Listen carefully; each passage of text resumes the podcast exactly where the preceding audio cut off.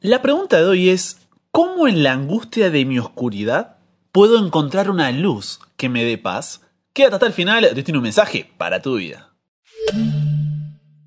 Buenas, ¿cómo estás? Soy el pastor en proceso Brian Chalai te doy la bienvenida a esta comunidad imparable. ¿Por qué? Porque nunca para de aprender, nunca para de crecer en su relación con Dios, porque hasta el cielo no paramos. Queremos ser vecinos en el cielo. Así que si ese es tu deseo, esa es tu oración, estás en el lugar correcto, te doy la bienvenida y eres parte de esta comunidad.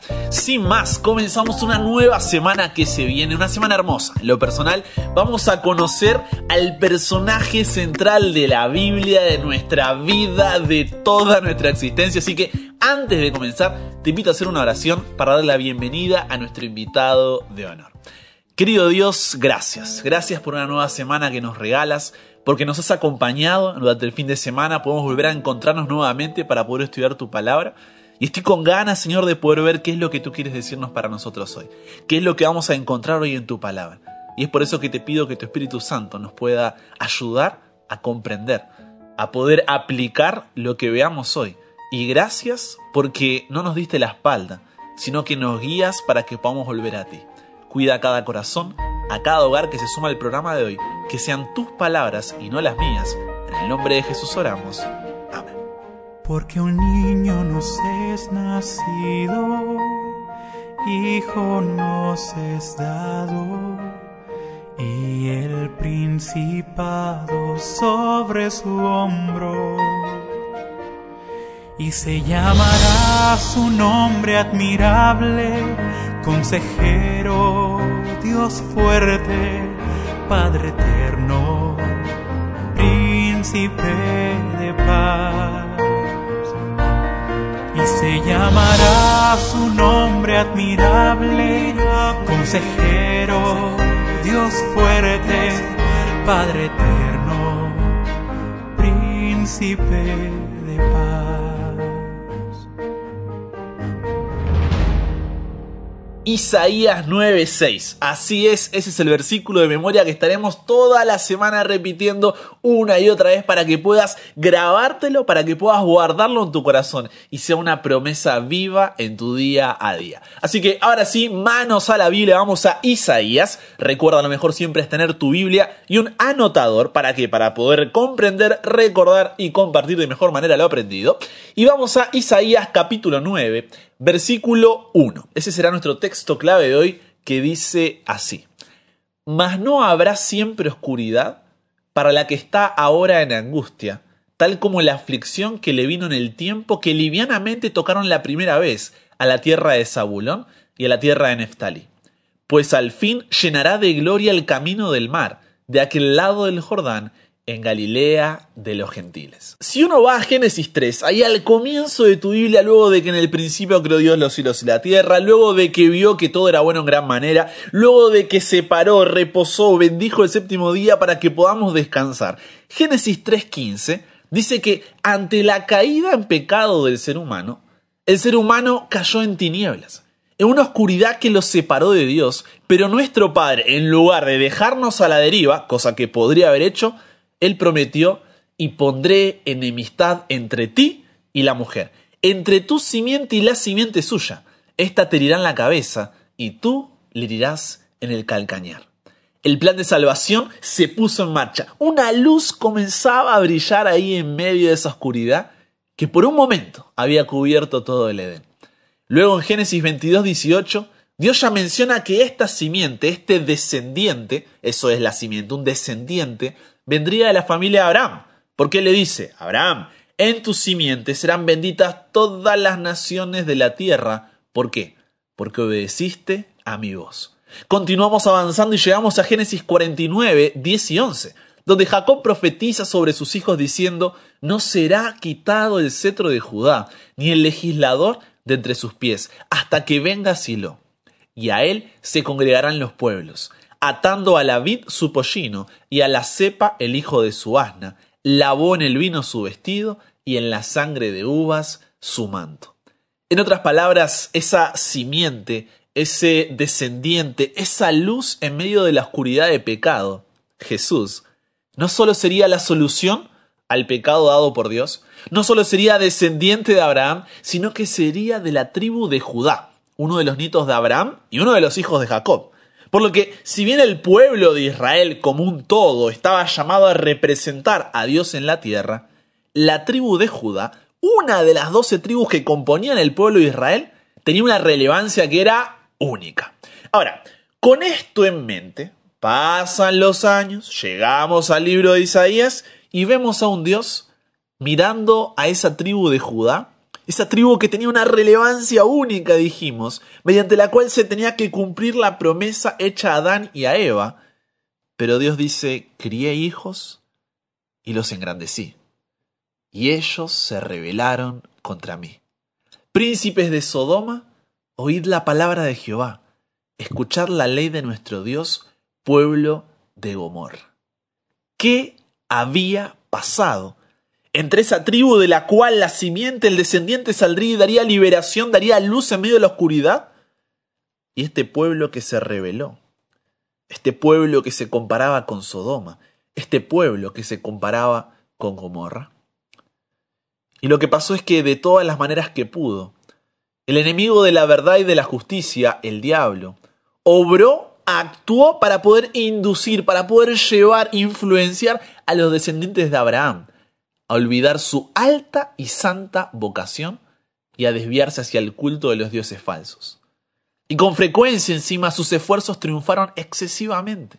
Durante siglos antes del primer advenimiento de Cristo, las tinieblas cubrieron la tierra y densa oscuridad los pueblos. Satanás arrojaba su sombra infernal sobre la senda de los hombres a fin de impedirles que adquiriesen un conocimiento de Dios y del mundo futuro. Multitudes moraban en sombra de muerte. Dios había intentado mostrarles que no era tarde. Dios había intentado mostrarles que podían cambiar, que Él podía restaurarlos de esa crisis de identidad que los llevó a quebrar el pacto y vivir en un ritualismo putrefacto, que podía guiarlos a través de esa crisis de liderazgo, que podía sostenerlos cuando su mundo se caía a pedazos y recordarles que eran la tribu mediante la cual se cumpliría la promesa dada allí, en el mismísimo Edén. Venid luego y estemos a cuenta. Si vuestros pecados fueren como la grana, como la nieve serán emblanquecidos. Si fueren rojos como el carmesí, vendrán a ser como blanca lana, fueron sus palabras. Tanta era la desesperación de Dios que le dice al rey Acaz, pide para ti señal de Jehová tu Dios, demandándola, ya sea de abajo, en lo profundo, o de arriba, en lo alto. Para que veas que yo estoy de tu lado, que puedes confiar en mí, que puedes descansar tranquilo porque yo estoy al control. Pero lejos de prestar oído a la palabra de Dios, habían llegado a tal punto que el capítulo 8 de Isaías describe el camino que estaban eligiendo cuando si vamos a los versículos 21 y 22, Isaías 8, 21 y 22, dice, la gente irá de un lado para el otro, hambrienta, maltratada. El hambre los pondrá furiosos y maldecirán a su rey y a sus dioses. Mirarán por todas partes y solo verán miseria y angustia. Vivirán en la más terrible oscuridad. Imagina por un momento a Isaías. Su nombre significa Jehová es salvación, pero esta parecía estar lejos del pueblo de Judá. Dios había preguntado, ¿a quién enviaré? ¿Quién irá por nosotros? Y él, buscando llevar un poco de luz en medio de esa terrible oscuridad, al hacerle honor a su nombre, respondió diciendo, heme aquí, envíame a mí. Y cuando todo parecía sin salida, cuando el pueblo parecía haber cruzado una línea sin retorno, en el capítulo 9 de Isaías, Dios lleva la mirada del profeta a través de los siglos y fue ahí, cuando en medio de los perdidos por falsos maestros que los arrastraban enredándolos en sus filosofías, el espiritismo, la desconfianza y ese ritualismo putrefacto en el que había caído Judá, Isaías 9, 1 y 2 se ilumina dentro del texto y refleja una luz de esperanza que se proyecta hasta hoy, cuando dice más, pero, sin embargo, haciendo palpitar que viene ahí un contraste fuerte, no habrá siempre oscuridad. Déjame repetirte eso porque es importantísimo. Préstame tus oídos. No habrá siempre oscuridad para la que está ahora en angustia. Tal como la aflicción que le vino en el tiempo que livianamente tocaron la primera vez a la tierra de Zabulón y a la tierra de Neftalí, pues al fin llenará de gloria el camino del mar, de aquel lado del Jordán, en Galilea de los gentiles. El pueblo que andaba en tinieblas vio gran luz. Los que moraban en tierra de sombra de muerte, luz resplandeció sobre ellos. ¿Por qué la luz resplandeció, brilló sobre ellos? Porque el versículo 6 dice, un niño nos es nacido, hijo nos es dado, y el principado sobre su hombre se llamará su nombre admirable, consejero, Dios fuerte, Padre eterno, príncipe de paz. Es por eso que años más tarde, Juan capítulo 1, versículos 4 y 5 dice, en él estaba la vida, y la vida era la luz de los hombres. La luz en las tinieblas resplandece y las tinieblas, o sea, esa terrible oscuridad que menciona Isaías, no prevalecieron, no predominaron, no pudieron contra ella y así se cumplió la promesa, ¿cuál? La de que esta oscuridad no sería para siempre. La pregunta entonces es, ¿quién es ese admirable? ¿Quién es ese consejero, Dios fuerte, Padre eterno, príncipe de paz? ¿Quién es aquel ante quien las tinieblas no prevalecieron? Préstame tus oídos para esta parte porque partimos del Edén, recuerda, comenzamos con Génesis 3.15 y ahora vamos a Mateo 4, versículos 12 al 17, donde dice, cuando Jesús oyó que Juan, el Bautista, estaba preso, volvió a dónde? A Galilea. Y dejando a Nazaret, vino y habitó en Capernaum, ciudad marítima, en la región de Saulón y de Neftalí. ¿Te suenan los nombres? ¿Por qué? Para que se cumpliese lo dicho por el profeta Isaías, cuando dijo, tierra de Zabulón y tierra de Neftalí, camino del mar, al otro lado del Jordán, Galilea de los gentiles, el pueblo asentado en tinieblas vio gran luz, y a los asentados en región de sombra de muerte, luz les resplandeció. Desde entonces, dice el versículo 17, comenzó Jesús a predicar y a decir, arrepentidos, porque el reino de los cielos se ha acercado. No es casualidad que Jesús haya comenzado su ministerio en la región de Galilea, una región donde dio esperanza al anunciar las buenas nuevas del reino de Dios, dio esperanza al sanar a la gente e incluso liberó a endemoniados de la esclavitud del espiritismo que había seguido Judá, tal como lo había prometido años atrás. Entonces, yo no sé en qué oscuridad de pecado estás caminando hoy. No sé cuáles son esas terribles tinieblas que parecen seguirte doquiera que vas. Pero el mensaje de Dios para tu vida es más. Pero, sin embargo, a pesar de esa oscuridad y de esa tiniebla, no habrá siempre oscuridad para ti que estás en angustia, sino que su luz, escúchame bien, sino que su luz resplandecerá sobre ti. Solo puedes tener paz en la angustia cuando dejas que la luz de Dios ilumine tu oscuridad. ¿Y cómo hago esto, Brian? ¿Cómo que suena muy lindo? Es increíble cómo fue por toda la historia, cómo se cumplió la promesa en Jesús. Pero, ¿cómo hago esto? Sabiendo que, como dice segunda de Pedro 1.19, tenemos también la palabra profética más segura, a la cual hacéis bien en estar atentos como a una antorcha, que alumbra en lugar oscuro, hasta que el día esclarezca y el lucero de la mañana salga en vuestros corazones. Y hasta que llegue aquel día, donde el día esclarezca y el lucero de la mañana salga en nuestros corazones, Salmos 119, 105 dice, lámpara es a mis pies tu palabra. Porque es cuando escuchas su voz que Dios te muestra tu situación. Es cuando escuchas su voz que Dios te muestra tu realidad. Es cuando escuchas su voz que Dios te muestra tu pecado, tus debilidades, tu necesidad de Él, tu necesidad de luz en un mundo oscurecido por el pecado, para que dejes de vivir en la ilusión del mismo. El versículo finaliza diciendo, y lumbrera a mi camino. Porque una vez que reconoces que estás parado en medio de las tinieblas del pecado, una vez que reconoces tu necesidad de salvación, Dios te ilumina el camino para que no tropieces con ninguna circunstancia, persona, sentimiento que te hagan caer, sino que te ayuda a atravesarlo y te invita a seguirlo. ¿Por qué? Porque Él es el camino que por medio de la verdad te da vida. Solo ahí, en medio de tu angustia, la paz de Dios que sobrepasa todo entendimiento, guardará tu corazón y tus pensamientos en Cristo Jesús. Pero no será fácil. Satanás intentará hacerte pensar que estás en un lugar demasiado oscuro, que no hay forma de atravesar las tinieblas a las que te estás enfrentando. Querrá que pienses que la oscuridad es lo único que hay. Te ilusionará para que te acomodes a una vida en la oscuridad. Te rodeará de personas que se conformaron con vivir en la oscuridad. Atravesarás situaciones donde las tinieblas serán tan densas que te harán pensar que no hay salida. Pero en el fondo, sabes que no fuiste creado para vivir en un mundo de dolor. Sabes que no fuiste creado para vivir en un mundo de sufrimiento, de llanto, de miedo, de incertidumbre, de muerte. Y te sientes así porque no fuiste creado para vivir de esa manera. Fuiste creado a imagen de Dios para reflejar la luz de su gloria, de su carácter, de su amor.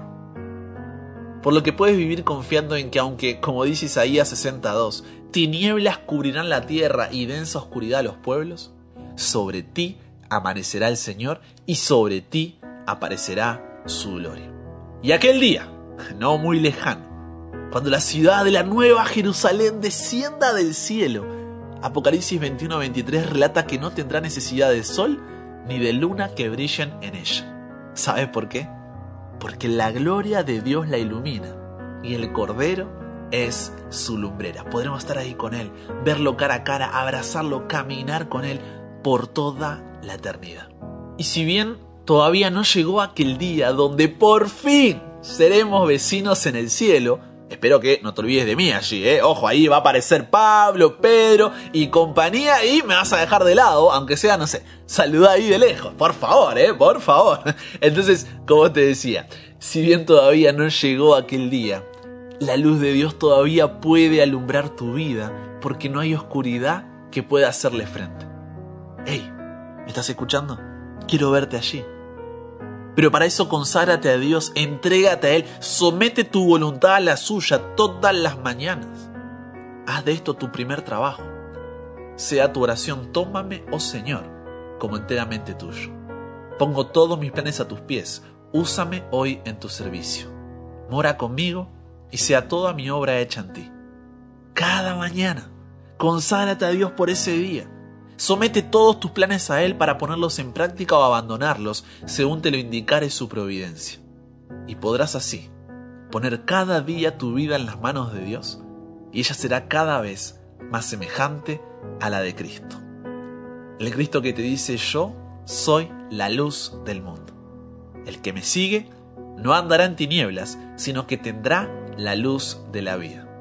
Y al ser lleno de esa luz, tu vida, si tu vida alumbrará delante de los que te rodean, para que cuando vean tus buenas obras, sabrán que esa luz no pudo salir de ti y glorifiquen al Padre que está en los cielos. Si ese es tu deseo, acompáñame en esta oración. Padre, gracias. Gracias por no dejarnos oscuras, por no dejarnos caer, por no dejarnos perdidos en el pecado. Gracias porque las tinieblas que estamos atravesando no serán para siempre. Y, qué, linda promesa, ¿no? Porque eso llena nuestro corazón, Dios. Siéndote sinceros, muchas veces parece que sí serán para siempre. Pero que cuando el enemigo, Señor, quiera debilitarnos en medio de esta batalla, de este conflicto cósmico que comenzó hace siglos, podamos mirar la cruz, podamos mirar esa tumba vacía y saber que tu luz resplandece sobre nosotros y que nosotros podemos ser una luz, podemos reflejar esa luz en nuestro hogar, en nuestra universidad, en nuestro trabajo, en nuestro vecindario. Cámbianos, renuévanos, transfórmanos, somos tuyos. En el nombre de Jesús oramos. Amén.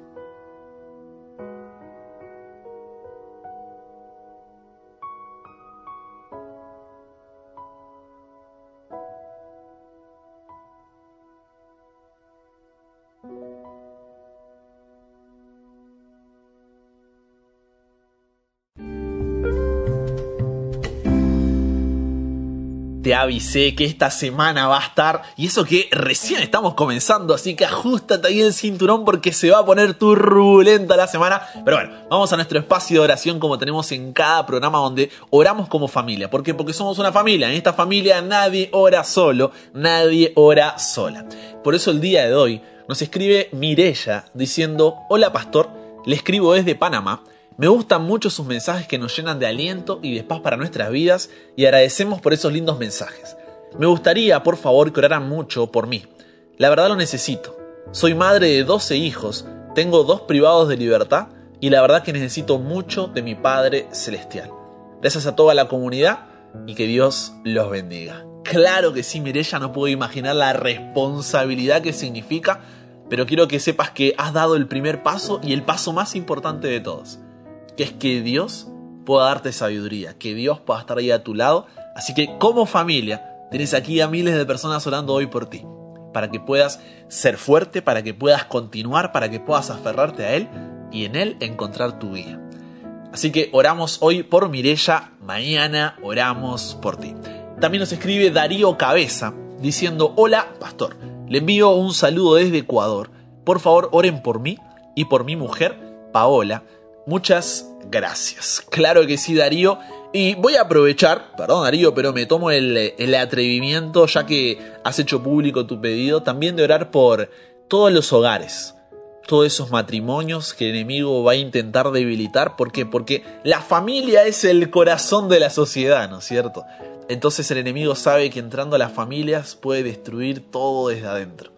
Y más hoy en día, ¿no? Entonces pedimos, sí, por el matrimonio cabeza, pero también pedimos por cada hogar que se suma a la comunidad. Cada matrimonio, que Dios pueda fortalecer, que Dios pueda restaurar, que Dios pueda reconciliar, que Dios pueda dar el ánimo que necesitan para salir adelante, que Dios pueda dar sabiduría y guía a cada uno de los matrimonios que están escuchando el programa de hoy. Así que hoy oramos por el matrimonio cabeza y oramos por Mirella, mañana oramos por ti. ¿Te parece? Y por último, como siempre, un testimonio. ¿Por qué? Porque no quiero decirte, ve y compártelo con cualquiera. No, no, no. Quiero contarte qué es lo que pasa cuando tú te pones en las manos de Dios. Porque esto no es que simplemente compartes un posteo, ayúdame a crecer. No, no me interesan los números. Lo que me interesa es que tú puedas ver, puedas experimentar lo que Dios puede hacer en tu vida cuando tú te entregas a Él. Y el testimonio de hoy dice así. Soy cristiana desde que nací. Estudié en una institución cristiana toda mi vida, incluso mi carrera profesional pero jamás había profundizado la Biblia de semejante manera. Desde que me compartieron el programa, mi manera de ver todo se ha cambiado por completo, pues tengo sed de continuar aprendiendo de nuestro Dios. Gracias y gracias a ustedes. ¡Qué bendición! ¡Qué ¿Viste lo que puede pasar cuando tú compartes un programa? No es que simplemente, ah, toma, reenvío el audio. No, no, no. Cuando tú te preocupas horas por esa persona a la que le estás compartiendo. Haces realmente un momento, te preocupas y ocupas por ese corazón al cual estás compartiendo del Evangelio. Y eso es lo que me interesa. No, compartir por compartir, no. Ora por esa persona a la que le compartes. Pregúntale cómo está. Ve más allá de simplemente que escuche lo que quieres escuchar. Y mira el cambio que puede pasar. Y no necesita ser simplemente una persona que nunca conoció de Jesús, que se alejó de la iglesia. No, escucha, soy cristiana desde que nací, comienza diciendo. Porque muchas veces estamos perdidos, pero dentro de la iglesia. Entonces ve y cuéntale a otros cuán grandes cosas Cristo ha hecho contigo. No porque el programa sea wow por mí, no por el equipo que se da de todo para que esto sea una realidad, no, sino porque es lo que Dios puede hacer cuando tú y yo plantamos y regamos, porque el crecimiento solo lo da Dios. ¿Sí? Así que gracias por el apoyo a todos los que comparten. Les mando un abrazo enorme y les parece si cerramos el programa con una oración. Querido Dios, gracias por esta comunidad tan linda. Una familia, Señor, que puede orar cada uno por el otro, puede preocuparse y ocuparse. Y es por eso que hoy queremos poner en oración la vida de Mirella, Señor, que como madre le puedas dar sabiduría, la puedas guiar por el matrimonio, Señor, cabeza, y por cada uno de los matrimonios que está sumado al programa de hoy, que tú puedas interceder, Señor, en esa familia, pueda tu presencia reinar en ese hogar. Y gracias, Señor, por testimonios como los que escuchamos cada día de cómo tú, porque es simplemente tú, el que es de bendición para tantos corazones. Y estar sentado en primera fila para verlo es simplemente hermoso y te doy gracias Dios por esa oportunidad y por la oportunidad que le das a cada uno de los que comparten el programa. Ahora que vamos a terminar, pedimos que nos sigas guiando, que te quedes con cada uno de nosotros y que mañana podamos encontrarnos para continuar aprendiendo y creciendo juntos. En el nombre de Jesús oramos.